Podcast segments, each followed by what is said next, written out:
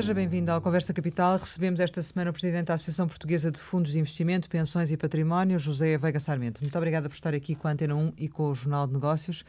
Como sempre acontece, começo por lhe perguntar o que é para si neste momento capital em Portugal. O que eu considero capital em Portugal é que venhamos a encontrar a capacidade de construir consensos que nos permitam eh, encontrar soluções para problemas que são, são de, de sociedade e deixar de lado questões de ordem de, de entendimentos de esquerda ou direita ou, ou, com comportamento de clube e tentar construir, construir soluções das quais nós necessitamos com muita importância e que nos permitam construir um futuro melhor. Portanto, e nem sempre isso tem acontecido. Não é? Há uma questão onde, efetivamente, esse consenso não tem existido ultimamente e que temos assistido, que é precisamente na, em matéria da supervisão e do que vai acontecer à supervisão. Qual é a sua posição, a sua opinião relativamente ao que está neste momento em cima da mesa para esta área da supervisão?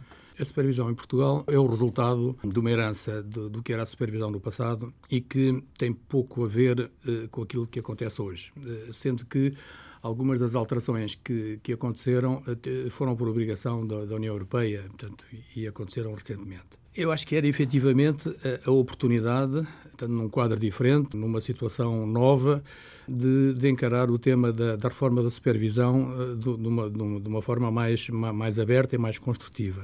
Não creio que foi isso que tenha acontecido. Uh, pelo contrário, o que, o que se decidiu foi, foi construir sobre o velho e considerar uh, acrescentar estruturas e custos, portanto, a uma estrutura que, que necessitava de uma reformulação maior que desse maior eficiência e maior, maior poder de intervenção. Mas eh, defendia uma entidade única ou não? Não há soluções mágicas. O, o que eu digo é que essa ambição falhou. E, efetivamente, uma entidade única é, é uma prática que nós vemos em muitos, muitos outros países. Tem, tem, com certeza, portanto, alguma razão de ser. Não foi isso que aconteceu, portanto, mantiveram... Mas era o que devia ter acontecido? Eu acho que era o que devia ter acontecido. Não estou a dizer que devia ser assim ou devia ser assado. Devia ter havido um esforço de construção de, de algo novo, de algo com maior poder de intervenção, porque a, a, ideia é que eh, muitas das críticas que foram feitas no passado à capacidade da supervisão e que, sobre os quais se considera que terão sido de alguma forma responsáveis pela destruição que aconteceu no nosso setor financeiro, eu acho que muitas destas críticas, com este figurino, uh, continuam válidas. Não é?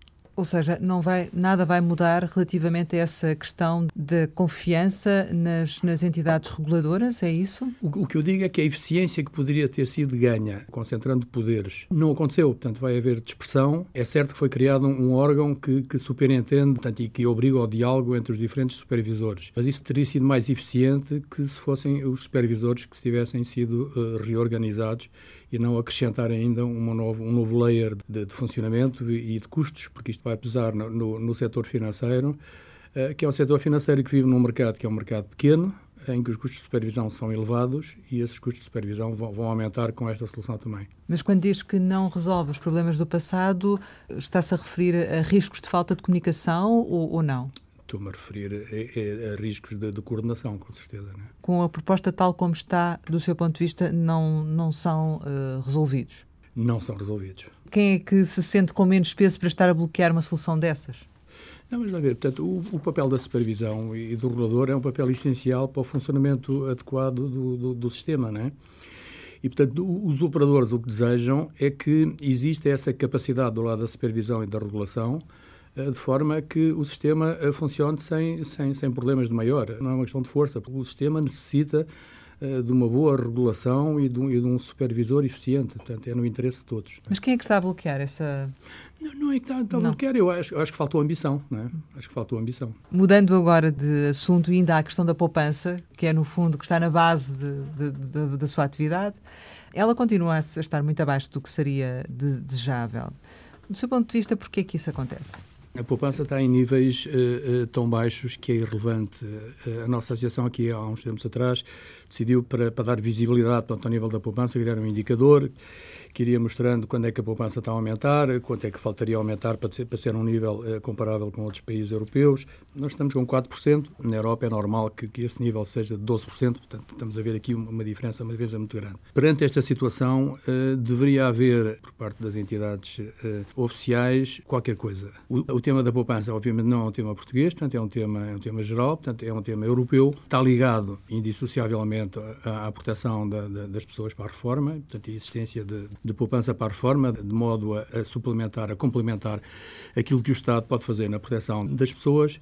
E a única maneira de, de aumentar o nível da poupança portanto, é levar as pessoas a poupar. As, as, pessoas, por si próprias, não têm esse incentivo porque têm, têm objetivos imediatos de utilização do dinheiro, ou, nomeadamente, na, neste período difícil que vivemos, eh, não havia grandes recursos também para, para pôr lado, para pôr lado de dinheiro. Eu, eu seja, acho o rendimento que... aumentou do seu ponto de vista e há, e há capacidade para fazer mais poupança? A, a, situação, a situação melhorou, sem dúvida nenhuma, de, de diversos níveis e, sobretudo, o clima de crise, eh, eu acho que passou o que deverá levar as pessoas a pensar no futuro. Portanto, quando nós estamos num momento de crise, perdemos a percepção do médio prazo. Uh, nós não estamos nesse momento agora, portanto, temos a obrigação de pensar no médio prazo. No médio prazo faltam-nos coisas, né? nomeadamente, falta-nos poupança. E a mensagem que passou foi uh, mais para o lado do consumo do que propriamente para, para a poupança. Está a ver, se não há uma atitude uh, das autoridades no sentido de levar as pessoas a poupar, isso pode ser feito ou com incentivos fiscais, como já foi feito aqui em Portugal no, no, no passado e como é feito em, em todo lado, ou então obrigar mesmo as pessoas a poupar. Uh, que é algo que, que, os ingleses fizeram recentemente numa reforma do sistema de pensões, desenhada por um, um economista muito conhecido, que é o Lord Turner, que, que, nós, que nós convidámos a, cá vir fazer uma conferência sobre a sua, a sua, reforma, a solução que os ingleses encontraram é que, para além dos benefícios, eh, deviam-se obrigar as pessoas a poupar. Portanto, e criaram um sistema que é um sistema de, de auto-enrollment. Ou seja, por lei, as empresas ficam obrigadas, eh, no momento em que pagam salários, em retirar uma parte para uma conta individual do trabalhador, uma conta eh, de poupança para, para, para a reforma. Considera que esse seria um sistema que poderia funcionar bem em Portugal? A ver, este é o sistema que neste momento está a ser copiado na Europa toda, eh, nomeadamente na, na Alemanha recentemente, em que adotaram, portanto, um sistema eh, idêntico, só que dentro, dentro da contratação coletiva. Não é uma iniciativa obrigatória para todos, mas eh, foi dado um incentivo para que a contratação coletiva contemplasse este mecanismo. Portanto, é um mecanismo obrigatório, em que o Estado também dá algum incentivo. Portanto, a, a, a comparticipação começou a 2%, neste momento tem 5%, 6%. Uh, o Estado dá algum incentivo, mas existe uma obrigação, uh, o que não é algo muito liberal e, portanto, e surge no, numa economia que é considerada muito liberal. Poderiam levar isso à concertação social, vocês? Ex exatamente. Este é um tema, vamos lá ver, uh, o, o tema da poupança para a reforma é um tema que necessita de um consenso muito geral uh, para poder ser uh, resolvido. E, e, devíamos ter a ambição de fazer uh, aquilo que, nomeadamente, os espanhóis conseguiram fazer há uns anos atrás, de construir um pacto de proteção para a reforma, sentando, obviamente, à volta da mesa o governo, a oposição, os parceiros sociais, os agentes financeiros, de forma a porem para a frente soluções umas mais fáceis, outras mais difíceis, mas que pudessem ter impacto. Mas vocês vão tomar essa iniciativa? Nós, nós não nos compete. Portanto, isto é uma, é uma mas poderiam fazê-lo, não é? Mas falamos nisso, obviamente, falamos nisso e, e, sugerimos isso, mas, portanto, isto é uma reforma que só pode ser pilotada pelo Governo. Portanto, é, é uma questão essencial da, da, da nossa sociedade. A proteção para a reforma é uma questão essencial. Em Portugal nós temos um sistema que é peculiar, em que a reforma depende exclusivamente do Estado. Temos a Segurança Social, que paga uh, reformas a 77% dos cidadãos portugueses com mais de 65 anos paga reformas. A CGA, portanto, que é o sistema do, do, dos funcionários públicos, paga a 22%, mas, portanto, é o Estado. Não é? A, a reforma é um tema do Estado e, e é um tema que este governo uh, tenta proteger, como se a, a solução fosse depender exclusivamente do Estado para haver proteção na reforma. Ora, não é isso que acontece. Basta termos a ideia do que se passa com a demografia. O sistema que nós temos é um sistema que é conhecido de pay as you go, é? em que as pessoas que recebem, recebem porque há alguém a contribuir. Então, isto é um sistema que funcionava muito bem quando nós tínhamos muitos contribuintes para um pensionista. Não é isso que acontece hoje. A demografia mudou e a demografia, ao mudar, alterou a capacidade deste sistema funcionar. Portanto, não é sustentável, e, não é? Não é já, percebemos, já percebemos isso. Depende do que é que se entende por, por, por sustentável. A, a, preocupação do governo é que o, este sistema seja sustentável, mas o sistema da segurança social pode ser sustentável de duas maneiras. Uma é pagar pensões tão pequeninas, portanto, que os recursos que têm e que vão ser cada vez menores chegam, ou então ir chamar o Orçamento do Estado para ir buscar dinheiro, que é o que está a acontecer hoje, para cobrir as despesas. E assim o sistema é sustentável. Mas é um sistema que não pode funcionar eternamente e, portanto, e, e o tema é esse. E, portanto, e neste momento na Europa, Uh, todos os países têm programas em curso de lançamento de medidas de complementaridade do sistema público, promovendo a criação de poupança para que uh, essa poupança esteja disponível para suportar aquilo que, que, o Estado não vai poder suportar porque a, a demografia mudou. Não é? Sim, porque há, há pouco dizíamos que havia, podíamos ir ou pela via obrigatória e explicou-nos que o sistema é inglês e como é que isso poderia ser feito, mas não indo por essa via obrigatória, tem que se criar aqui incentivos. alternativas, incentivos, certo? Incentivos. E isso o que é que seria? Portanto, isto, isto, é algo que já aconteceu. Uh, o Dr. Miguel Cadilho, uh, no final dos anos 80, vendo a situação, a situação em Portugal em que não havia poupança para a reforma, e, portanto havia poupança, mas essa poupança estava em depósitos uh, bancários ou estava dentro do colchão, não é? mas, mas não havia um instrumento financeiro que garantisse que, que aquele dinheiro estava protegido até, até à reforma. E então o Dr. Miguel Cadilho lançou iniciativas no sentido de promover a poupança individual para a reforma, criando os PPRs, e, e de poupança ao nível de, das empresas, poupança coletiva, criando fundos de pensões. Portanto, e fê-lo uh, lançando mão de benefícios fiscais importantes. Uh, o que é facto é que o milagre aconteceu. Portanto, houve um custo, com certeza, financeiro para o Estado, mas os portugueses habituaram-se a poupar uh, subscrevendo PPRs. Portanto, é um instrumento que, que todos os portugueses utilizam e foram constituídos muitos fundos de pensões, portanto, na altura, estamos a falar do princípio dos anos 90, que são basicamente os fundos de pensões que existem hoje. Quando o Estado se retirou e, portanto, deixou de, deixou de suportar a criação de poupança, este mecanismo deixou de funcionar. Portanto, e hoje o PPR tem um benefício fiscal que é irrisório e é no contexto de, várias, de várias despesas, portanto, não, não tem significado. Também o PPR também evoluiu de forma a que não, já não é propriamente um instrumento uh, exclusivo para a reforma, uma vez que pode ser mobilizado, pode ser utilizado para, para outros fins, e, e, os fundos de pensões também deixaram de ser criados. Que, então que, as pessoas vão poupar onde? Neste momento as pessoas não têm incentivo nenhum para poupar, sobretudo não têm nenhum sinal de que devem poupar. Pelo contrário, o, o sinal que existe é negativo. O sinal que existe é o Estado toma conta de vocês. E de maneira que não se preocupem, porque o Estado vai-vos garantir a reforma. Só, só que isto não é verdade. Não há nenhum economista que possa corroborar isso. Eu, eu chamava a atenção, eu trouxe aqui assim um, um relatório, portanto, que é um relatório da, da, da, Comissão Europeia do ano passado, é o Aging Report, que fala precisamente do tema da demografia europeia e que cobre a situação dos países todos europeus e que cobre também a situação de Portugal. O que acontece com Portugal, portanto, é um país que tem uma população em declínio, não é? Mas é também a, é a população envelhecida, portanto, é das mais envelhecidas da Europa. É um país onde a fertilidade portanto, é, é, muito baixa. Portanto, e à medida que a população vai diminuindo e à medida que a população vai envelhecendo, o suporte do sistema do Estado está em causa. Mas imagino que eu quero realmente poupar e que, uhum. tenho, e que tenho essa convicção. Vou poupar num PPR com juros zero não faz muito sentido, não é? Neste tem... momento os juros são negativos, como sabe. Portanto, uh, se, Pior ainda. Se um, banco, se um banco, não, mas tem a ver com a forma como as autoridades monetárias uh, europeias e globais fizeram face, portanto, a uma situação de crise financeira. Nós, na APFIP, temos, entre PPRs, uh, fundos de investimento e fundos, e fundos de pensões, temos cerca de 30 PPRs. Desde cerca de 30 PPRs, se nós formos olhar o que é que foi o resultado nos últimos 10 anos, nós vemos que metade destes PPRs teve um resultado anual acumulado entre 2% e 4%. Ou seja, para aqueles que tiveram um rendimento de 2%, ao fim dos 10 anos, eh, o valor deles aumentou 22%. Para os que tiveram um rendimento de 4%, ao fim dos 10 anos, o PPR vale mais 48%, ou seja, vale mais cerca de metade do que valia inicialmente. Mas o que falta não... para pôr as pessoas a poupar? É só os incentivos? É só a questão dos incentivos ou falta, de facto, vontade para poupar? As pessoas reagem a estímulos. Que estímulos poderiam ser esses? Porque os PPR, também em termos de rendibilidades, nos últimos eh, meses, as rendibilidades também não têm sido as mais atrativas e as comissões são bem ainda elevadas. O, o, tema das comissões elevadas, portanto, é um tema global, é, é um tema que, que está muito na, na mira dos, dos reguladores e também das, das, associações de defesa do consumidor. Portanto, há aqui uma dinâmica que, que, vai fazer com certeza levar a que as comissões venham, venham a diminuir, portanto, mas são as forças em jogo que vão delimitar isso. Há um risco aqui, assim, quando se fala de comissões altas, que é impor uh, limites, tetos às comissões. Porque quando isso acontece, quando se estabelece um limite máximo, o, que acontece é que esse limite passa a ser máximo e mínimo, porque todos, todos os operadores, obviamente, ajustam perante esse limite. E se esse limite é, é muito baixo, portanto, as condições de, de, gestão desse instrumento não são as melhores e, portanto, o resultado também não, não é o melhor.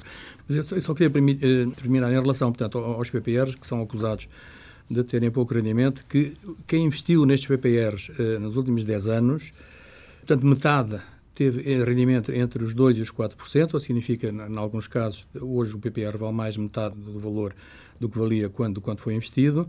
Depois temos 20% deste número que tem rendimentos superiores a 4%, temos PPRs que renderam 7% ao ano, e há 30% destes PPRs que renderam menos de 2%, com um rendimento pequeno. Agora, não há... Mas é... aqueles que são, não têm capital garantido, os que têm não tem, rendimento. Nenhum, nenhum destes tem capital garantido. Ah, mas, mas nenhum destes Portanto, PPRs... o nível de segurança também é inferior. Vamos a ver, nenhum destes PPRs perdeu dinheiro. Ou seja, nenhum destes PPRs tem, ao fim de 10 anos, rentabilidade negativa. É? O, tema, o tema da garantia é um tema eh, que deve ser visto no sentido de que, quando uma instituição financeira dá uma garantia, uma garantia tem um custo. Não é? Portanto, e esse custo uh, diminui por o resultado do BPR. Porque o pensamento comum é, efetivamente, a pessoa tem algum dinheiro para poupar, mas vai poupar onde? Se efetivamente o rendimento que essa poupança lhe dá uh, não, não lhe altera muito, não é? E, portanto, daí a nossa insistência na questão do, da pergunta do, de eventuais incentivos que possam ser dados para que leve as pessoas a darem esse passo, ou seja, a considerarem que mesmo com rendabilidades baixas, que vale a pena fazer a poupança. Neste momento, os, as rendabilidades baixas são instrumentos de dívida, não é? Eh, a dívida portuguesa há 10 anos, eh, neste momento, não paga, não paga nada, não é? E a dívida alemã há 10 anos eh, é pelo contrário, portanto, dá, dá prejuízo. De maneira que, se nós queremos um investimento em ativos considerados de não risco, não é? Eh, obviamente que neste momento não há rentabilidade nenhuma a retirar dos ativos, não, não, tem, a ver, não tem a ver com Portugal, é, é assim que está o mercado financeiro. Mas, no entanto, nos mercados acionistas não é isso que acontece. E os mercados acionistas têm tido resultados, resultados muito, muito bons, com risco, não há milagres, mas, portanto, esse risco pode ser uh, gerido através de uma gestão profissional e através de uma diversificação adequada. E, e, nesse sentido, portanto, eu queria aqui sublinhar aquilo que recentemente foi feito relativamente aos PPRs, que foi libertar a possibilidade dos PPRs investirem em, em ações, eh, que havia uma limitação, que vinha já há, há, uns anos atrás e que neste momento foi aberta e neste momento podem ser constituídos PPRs, PPRs que investem exclusivamente em ações. Obviamente que as pessoas têm que saber o que é que compram, mas para isso existem os prospectos. Mas uh, investindo no, no, mercado acionista, obviamente, neste momento se, se esperam que, que existam rentabilidades uh, significativas, uh, não pode ser feita através de, do investimento, portanto, em obrigações. Segundo percebi, por aquilo que nos disse, face a estas duas alternativas, a questão de, da obrigatoriedade das empresas, juntamente com o trabalhador, poderem uh, mensalmente pôr alguma parte de lado para um eventual momento da, da, reforma, essa é a solução que, do seu ponto de vista, se calhar nesta altura faria mais sentido eu, ou não? Eu, eu, sim, sim, mas o que é essencial aqui, e portanto é isso que falha, é, é uma questão de, de transmitir uma preocupação. E essa preocupação é no sentido de que as pessoas devem, devem proteger-se a si próprias e devem participar no esforço de proteção da, da sua idade da, da, reforma. Não é isso que acontece hoje, não é? Certo. Não é isso que acontece hoje. E, portanto, há aqui uma mudança de paradigma que tem que ser feita e, e tem que ser feita a nível das autoridades. Enquanto isso não for feito, não existe estímulo nenhum para as, para as pessoas pouparem. Saindo um bocadinho da esfera da poupança para a reforma, apesar de tudo, as pessoas que poupam ainda poupam em depósitos e produtos do Estado, como os certificados. Há aqui uma concorrência desleal um bocadinho com o setor privado pela poupança dos portugueses?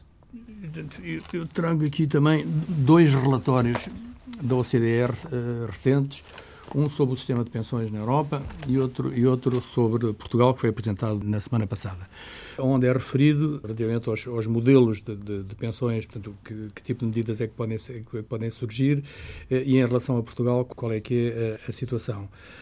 Em todos estes documentos está presente que é necessário haver, uh, haver uma complementaridade. O Estado faz aquilo que pode fazer e depois as pessoas têm que encontrar maneira de, de poupar Portanto, e a construção desse, desse universo de instrumentos de poupança deve ter intervenção do Estado. Portanto, em qualquer dos outros países, Portanto, isso aconteceu eh, em, Inglaterra. Não foi só a obrigatoriedade de, poupar que foi, que foi criada. Foi criada uma, uma estrutura que autoriza o tipo de instrumentos que, que, podem beneficiar desta poupança forçada e, portanto, o Estado aqui tem, tem uma ação reguladora sobre isto. Então devíamos ter um sistema misto. É um sistema misto. Ora, certo. o que acontece em Portugal é que o Governo tem medo, tem medo da palavra misto porque eh, incorporou como um preconceito ideológico é que os privados vão destruir a sustentabilidade da, da segurança social. E de tal maneira incorporou este, este preconceito que respondendo às, às, preocupações internacionais que deve haver complementaridade, criou uma complementaridade com um produto público. Ou seja, é um, é um produto de investimentos, mas que é gerido pelo Estado. Tal é o medo que existe em não deixar os gestores profissionais entrarem neste mercado.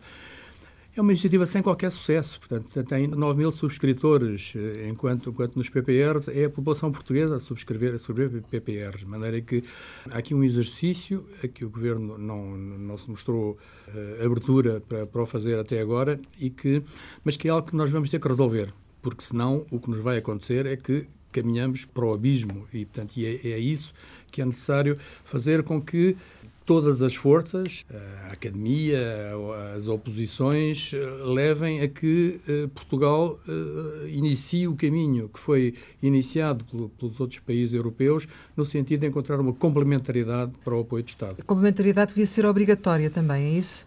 A complementaridade, na maior parte dos países europeus, é obrigatória. Né? No sistema inglês da poupança obrigatória, eh, quando o sistema foi desenhado, não se queria eh, considerar que isto era um sistema obrigatório fechado, deu-se liberdade às pessoas de poderem sair. Na altura, quando isto foi desenhado, pensou-se que muitas das pessoas não iriam aderir. O que aconteceu foi exatamente o contrário.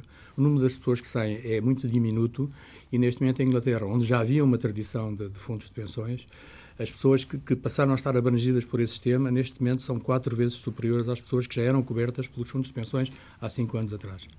Bem, temos os PPRs, temos os PPR do Estado, temos seguros PPR, agora vamos ter também o PPR europeu, portanto, mais um produto para poupar para a reforma. Como é que vê a chegada deste novo produto? Acha que é uma ameaça para as entidades nacionais, uma concorrência adicional, ou pode ser também, o facto, uma boa oportunidade para os portugues este projeto tem alguns anos. Eh, a preocupação era dar um sinal eh, aos cidadãos europeus que existe um instrumento de poupança, que não está acantonado, portanto, às, às características de, de, um país, eh, que é um produto que, que, pode acompanhar as pessoas, porque neste momento nós, nós falamos de trabalhadores migrantes, não é? E, portanto, e, um português que, que poupou em PPRs quando vai para a Inglaterra ou quando vai para a França, tem que poupar no, no, noutros instrumentos, de maneira que havia esta necessidade de criar um produto europeu que pudesse acompanhar as pessoas e, mas havia sobretudo a preocupação de dizer às pessoas que uh, o tema da poupança portanto, é importante e é um produto europeu, certificado europeu, uh, sem, sem fronteiras, que está disponível para, para isso. De maneira que este produto que, que finalmente vai aparecer, portanto, a partir de 2021, eu acho que nós em Portugal que somos um país pequeno e aberto, não podemos ter medo, quer dizer, não, não, não podemos viver das fronteiras. Né? Eh, o tema da autarcia, portanto, é um tema que já passou há muitos anos. Nos anos 30 é que se pensou que nós podíamos produzir pão para, para nós próprios e fechávamos as fronteiras, de maneira que nós não podemos ter medo e os nossos gestores não podem ter medo de, de oferecer um produto cujas características uh, são tão boas como, como de qualquer outro. É um desafio, obviamente que é, que é, que é um desafio, mas é um desafio que tem condições para ser, para ser vencido. Este ano foi aprovado o regime das sociedades de investimento e gestão imobiliária, após vários anos a ser pedido pela indústria. Um, o que é que pensa deste regime? Sai de acordo com aquilo que era desejado? O governo teve bem ao criar, lá fora chama-se RITS, aqui chama-se SIGI, em Espanha chama-se só CIMIS, mas, portanto, basicamente é um, é um veículo que investe em imobiliário e que tem a obrigação da distribuição de, de, de, de rendimentos. É algo que, que eu acho que, que, pode ter um impacto positivo. Na, em que medida? Na, na atração na, de capital, por exemplo? Na, na, na, atração de capital estrangeiro, sem dúvida, porque é um figurino que os investidores conhecem, sabem. E que faz falta, eventualmente, esse capital. E que nós não tínhamos, e que nós não tínhamos. E, portanto, e nesse sentido, nesse sentido eu acho que foi, foi uma boa iniciativa. Uh, obviamente, alguém critica, não, mas podia ter sido mais longe. Houve, houve uma, uma, grande preocupação de não, não, não dar benefícios fiscais, porque, por, por causa do, do impacto que isso poderia ter ao nível político na Assembleia. Na sua uh, opinião, devia-se ter ido mais longe? Devia, devia, claro que devia ter ido mais longe, uh, nomeadamente ao nível da, da IMT, porque nós estamos a transferir uh, imóveis para um veículo Portanto, o IMT é um dissuasor muito grande a que essa transação possa ser feita. Isso poderia ter, poderia ter acontecido e não aconteceu porque o Governo não queria não queria beliscar os seus parceiros na, na, no Parlamento relativamente ao, ao, ao, apoio ao setor imobiliário. Mas é mais um veículo que pode, de facto, ajudar a dinamizar o mercado português, o mercado de capitais que tem estado tão em baixo nos últimos anos. Nós somos uma economia pequenina, é? que sofreu muito com a crise e que neste momento não tem um mercado de capitais ativos. Muitas das empresas que, que, que existiam no mercado de capitais já, já, não, já não existem ou já não existem não existem em mãos portuguesas, de maneira que nós temos, por um lado, um, um mercado de capitais que não, não, é muito ativo e, por outro lado, as empresas que temos, que, que nunca participaram no, no, mercado de capitais, eh, não tinham essa dimensão e que são a maioria das empresas portuguesas, são, são empresas pequenas, né?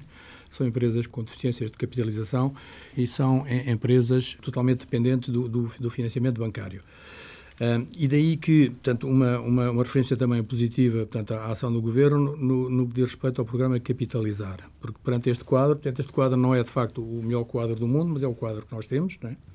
E, portanto, e perante isto era necessário fazer qualquer coisa. De maneira que este programa Capitalizar tem um conjunto de medidas que têm que ter, e têm que ter impacto na, na dinamização do mercado de capitais. Eu aqui referia uh, duas em particular, que era a criação de uma sociedade de investimento para financiamento da economia, que é uma, uma entidade de investimento que se coloca entre as, as PMEs, que não têm dimensão para ir ao mercado de capitais, e o mercado de capitais, de maneira que foi criada uma sociedade, uma entidade com vocação para fazer esta ponte que financia e que faz participações de capitais nas PMEs e depois vai ao, vai ao mercado de capitais. É uma medida, sem dúvida, no, no, bom sentido, que nós esperamos que tenha resultados, mas isto obviamente leva tempo. E relativamente aos certificados de curto prazo, que foi outra das medidas do capitalizar, ainda uhum. não há iniciativas nessa, nesse âmbito? Os certificados de curto prazo tinham um objetivo que era permitir também às, às PMEs ter acesso a instrumentos de financiamento de curto prazo. É algo que, que faz todo sentido, que, que, eu espero que venha, que venha a poder ser utilizado, mas obviamente que também está muito dependente de, das redes de, de, distribuição, se têm interesse ou não têm interesse em utilizar determinados produtos em, em, em benefício ou em prejuízo de outros. Não é? Para já não tem havido interesse, portanto para já não tem havido grande interesse. Não. Há novas oportunidades relativamente ao imobiliário uh, e à criação de fundos de imobiliário nacionais ou não? Uh, como é que está o mercado?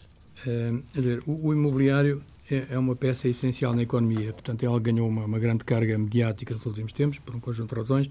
Temos que ter a consciência que é algo extremamente importante. É uma ferramenta que cria valor, para quem investe, se correr tudo bem, obviamente, se os produtos foram bons, mas é, é, é, uma atividade também importante porque uh, melhora as condições de, de, habitação das pessoas. Portanto, uh, não, não, devemos ter um, um, preconceito que o imobiliário é algo mau ou algo negativo. O imobiliário é algo essencial à criação de emprego, uh, ao desenvolvimento da economia. Isto tem sido patente nos últimos, nos últimos meses. e, portanto, o imobiliário portanto, é algo extremamente importante e, felizmente, que nós vivemos hoje numa situação onde essas condições de investimento para o, para o imobiliário mudaram uh, radicalmente e, portanto, uh, essa, essa atratividade neste momento existe. Mas ao nível dos fundos de imobiliário, uh, isso tem-se notado uma expansão? Não. Antes, antes... Ver, os, os, fundos de imobiliário nacionais estão dependentes da poupança nacional. É? A atividade do, do, de investimento no imobiliário que aconteceu no, no, nos últimos dois anos em Portugal é, é por via de, de operadores estrangeiros. Porque se eu não tenho poupança nacional que cria superfícies de investimento através de fundos imobiliários nacionais, eu não tenho capacidade para, para, para investir. Então, mas diga uma coisa: quem tem, quem tem uh, capacidade para fazer poupança em Portugal não está a deixar ficar esse, esse rendimento em Portugal, é isso?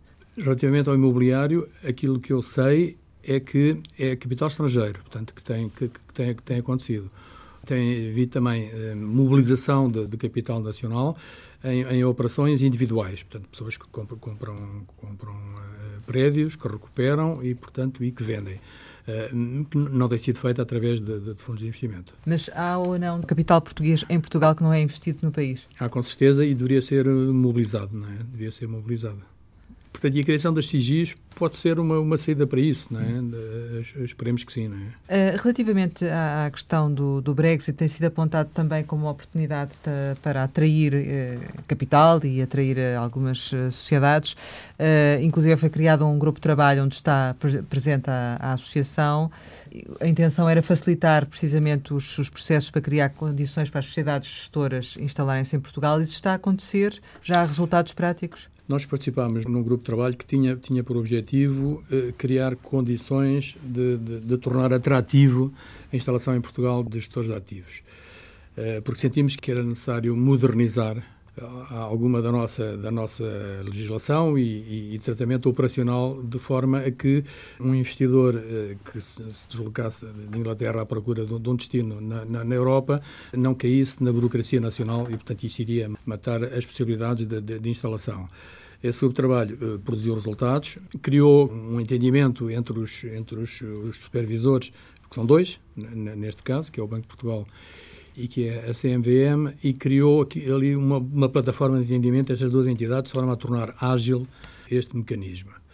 Nós acordámos tarde, nós acordámos tarde para este movimento. Os espanhóis, eh, há dois anos, que montaram uma task force para captar uh, eventuais uh, deserções da, da, da, cidade de Londres do, do, ponto de vista financeiro. E isso é prejudicial? Não ajudou, mas também o, o, em Espanha também não houve grande, não houve grande sucesso. Eu acho que aquilo que nós fizemos foi útil, na medida que hoje é mais racional o tratamento da criação de uma sociedade gestora de ativos em Portugal, portanto, ganhamos isso. Mas quando um operador que está em Londres, normalmente é um operador americano, procura alternativa, as alternativas é para os bancos Frankfurt, né? para as seguradoras, para as seguradoras eh, a Bélgica, a Holanda ou Paris, eh, e, e, para, e para gestor de ativos o Luxemburgo e a Irlanda. Né? Nós nunca fomos, porque nunca, nunca tivemos essa preocupação. Relativamente à questão da regulação, a nova diretiva para os mercados financeiros entrou em vigor o ano passado, a DMIF. Que balanço é que faz da aplicação desta nova regulação? Realmente refletiu-se numa proteção reforçada da, dos investidores, dos direitos dos investidores e da transparência dos mercados? E em termos de custos para as entidades, já tem alguma noção de quanto é que custou, nomeadamente às gestoras, acomodar estas novas exigências da DMIF 2? O setor financeiro, no, no, no, seu, no seu global, tem sido sujeita nos últimos anos a uma avalanche, a um tsunami de, de regulamentação.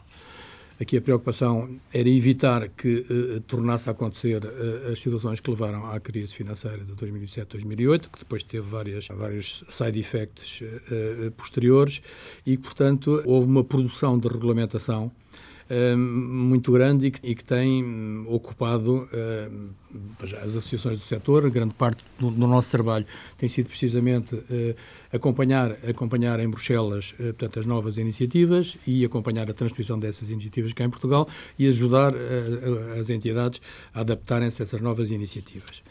De maneira que é um, é um quadro completamente diferente do que era há alguns anos. No que diz respeito uh, àquilo que referiu, portanto, a, ADMIF uh, é uma situação onde, como em várias outras, se, se peca por exagero. Portanto, o que, e, e, portanto, e a preocupação de, de, proteger o investidor levou à criação de um conjunto de obrigações e um conjunto de obrigações uh, de informação que não estão bem desenhadas e que podem ter um efeito contrário, portanto, ao, ao, àquilo que se pretende. Uh, o que nós esperamos é que possa, seja possível nos próximos tempos, e isso está já a acontecer, rever uh, algumas destas situações, porque há obrigações de informação que, que, que levam a fazer projeções para o futuro de, de rentabilidades que não fazem sentido e também uh, que, que, obrigam a fazer cálculos estimativas de custos que, por defeito da, da, da modelização, por defeito da, da, do algoritmo, muitas vezes os resultados não são custos, mas, mas são receitas. Portanto, há, há, aqui problemas técnicos. É um pacote que já nasceu com alguns defeitos, defeitos na sua origem. Exatamente. É importante que exista um quadro de proteção dos investidores, portanto, isso é útil para todos e é útil para os operadores. Em alguns casos, eh, peca-se por exagero, esse exagero tem implicações ao nível do custo de, de, funcionamento e do custo de instalação e acaba por não ter uh, o reflexo ao nível do, dos resultados esperados. Nós esperamos que, que a DMIF possa ser a revista a DMIF e os PRIPS e uma série, uma série de, de iniciativas com o mesmo objetivo uh, possa ser revista no, no futuro. Para concluirmos, qual é a sua perspectiva para 2019 relativamente ao comportamento dos fundos de, de investimento? Os fundos de investimento são o instrumento de ligação das pessoas ao mercado de capitais. É? Os, os, fundos de investimento gerem dinheiro das pessoas um, através de participações mu muito pequenas, portanto, se não houvesse fundos de investimento, as pessoas não podiam participar uh, nos mercados acionistas da Europa ou dos Estados Unidos e, portanto, e, e, através dos fundos de investimento, dos fundos de investimento com uma, com uma aplicação de 250 euros ou, ou, ou por vezes menos, conseguem investir. De maneira que nós estamos no meio entre o mercado de grosso é? e os investidores pequeninos. Mas aquilo que nós vendemos é o acesso ao mercado. E, portanto, o resultado do que aconteceu nos mercados é aquilo que nós transferimos para os investidores, sendo que os investidores sabem onde é que estão a investir. Estão a investir num fundo que investe em obrigações de infraestruturas americanas, ou de, de, farmacêuticas americanas, ou de, ou de construção na, na, na, China, seja o que for, mas, portanto, nos mercados. De maneira que é muito dependente, uh, uh, os fundos de investimento não têm nenhuma nenhum passe mágico para, para... Mas face às perspectivas económicas, em termos até mundiais, um abrandamento até da, da, da economia e da evolução da economia, uh, qual é a perspectiva que vocês têm para, para os fundos? Fala-se fala de um abrandamento da economia, portanto, alguém, alguém que, que fale também relativamente aos Estados Unidos numa perspectiva de, de recessão. Os Estados Unidos uh, uh, beneficiaram de um, de um apor gigantesco de dinheiro através da, da diminuição da, da, fiscalidade e esse dinheiro acorreu ao mercado de capitais, mas eh, como qualquer droga, portanto o efeito está a chegar ao fim e portanto é, é natural que, uh, que, que, o mercado de capitais nos Estados Unidos não tenha no, no, nos tempos mais próximos o comportamento que teve no, no passado, porque viveu muito da, da, da boleia da reforma fiscal que foi feita. Mas hum, fala-se numa recessão, mas nos, os economistas não são, não são todos concordantes de que essa recessão aconteça uh, já. Nós estamos nesta área há muitos anos, é? já, já, já, vimos muito, há momentos melhores, há momentos piores. Uh, agora, o que há com certeza é, é, sempre é oportunidades de investimento. E os fundos de investimento preenchem essa, essa, essa ligação, é? que é a possibilidade de pessoas que acreditam em, em determinado tipo de investimento terem a possibilidade de, de lá chegar. Em ano de eleições, uh, o que é que não pode acontecer, do seu ponto de vista? Alguma tentação em que não se possa cair? Vamos lá ver. Nós somos uma economia pequenina e aberta. Eu não creio que não creio que em Portugal existam instrumentos para ter uma, uma importância muito relevante no funcionamento no funcionamento da economia. Vamos lá ver.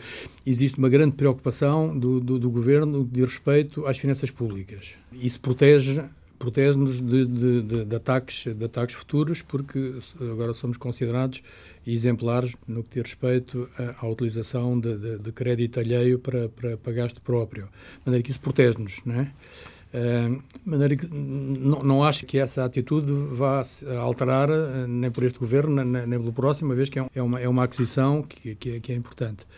Mas eu acho que estamos muito mais dependentes do que acontecer lá fora do que, do que e o sistema fiscal deve ser alterado ou não? Ou tal como está é para manter? Não se deve mexer? Nós, na nossa área, eh, fomos objeto de uma reforma fiscal importante há três, quatro anos atrás, que fez com que nós passássemos a ter um modelo que era equivalente àquilo que existia lá fora. Ou seja, até esta reforma, os fundos de investimento pagavam impostos dentro do fundo, o que significava que quando eram eh, comprados pelos investidores, eles não tinham que se preocupar com o pagamento de impostos.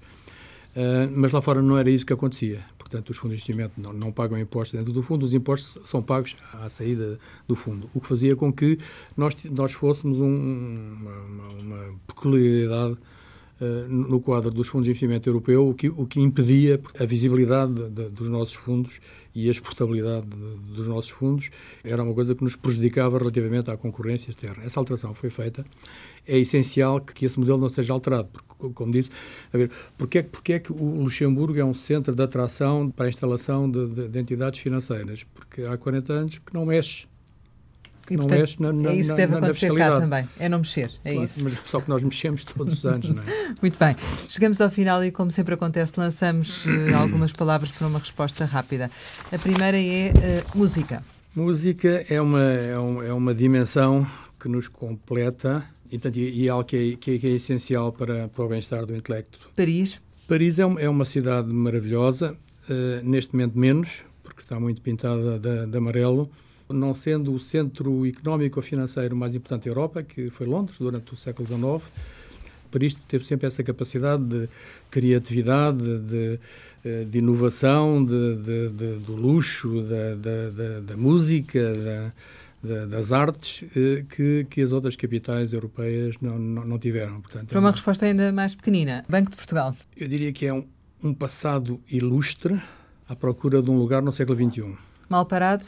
É algo que faz parte da, da, atividade, da atividade de crédito, que, que deve ser eh, residual para, para, que, para a atividade de crédito poder ser rentável. Portanto, é algo que, que, retira, que retira capacidade ao nosso sistema financeiro neste momento. Família. É, é o nosso suporte e é a razão pela qual existimos. Sonho? É o combustível da ação. É? Portugal. Portugal é o nosso sonho. José Veiga Sarmento, muito obrigada por ter estado aqui com a Antena 1 e com o Jornal de Negócios. Pode rever esta conversa capital com o Presidente da Associação Portuguesa de Fundos de Investimento, Pensões e Património em www.rtp.pt. Conversa Capital regressa para a semana, sempre neste dia, esta hora, e claro, contamos consigo.